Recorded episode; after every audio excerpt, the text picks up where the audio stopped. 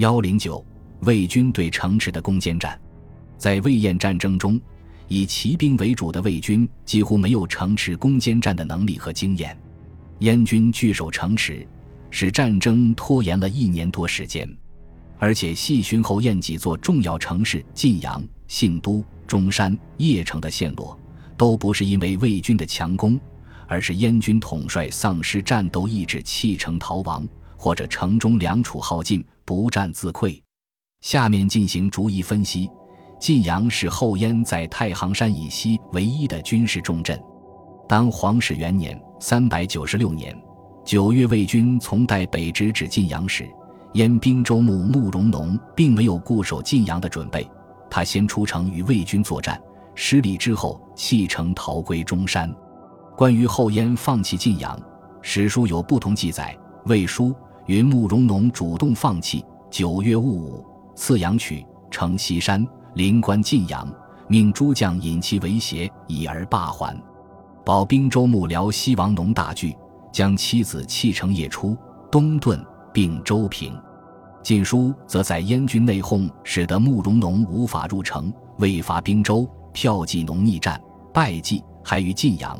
司马慕于松壁门拒之，农率其数千奔归中山，行及陆川，未为追军所及，于其尽没，单马遁还。《资治通鉴》四间才两说，但又有增加。戊午，魏军至阳曲，城西山，临晋阳，遣其环城大造而去。燕辽西王农出战，大败，奔还晋阳。司马穆于松闭门拒之。农将妻子率数千骑东走，独于三骑逃归中山。魏军乘西山，临晋阳，遣其还城大造而去的记载，很生动地表现了魏军骑兵出临时炫耀武力。且对坚城无可奈何的情形，这种情况下，如慕容农据城坚守，可以长期对抗魏军；但由于当地人对慕容鲜卑抱敌视态度，且城内粮储缺乏，导致慕容农不敢做长期坚守的计划。而野战正便于北魏骑兵发挥优势，在慕容农弃城逃奔的过程中，又被魏骑追击，几乎全军覆没。皇始元年（三百九十六年）。十一月，魏军从滨州进入河北，自常山以东，守载或捐城奔窜，或齐丧军门，为中山、邺、信都三城不下。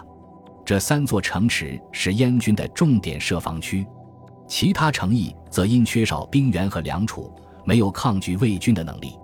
但魏军始终未能对三城展开强攻，而魏军在试图围困三城的过程中。也因缺粮而不得不到处辗转救市，实际是抢掠，因而无法实现对城池的长期有效围困。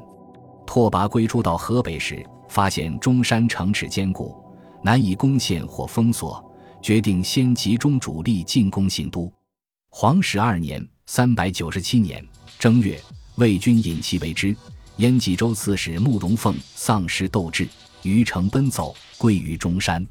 此后一年时间，燕魏两军围绕邺城和中山展开了持久交战。至于长期转战于邺城周边的拓跋以所部五万骑兵，史籍对其记载较少，所以我们只能从拓跋圭主力对中山的战事来观察这一时期的魏军作战特征。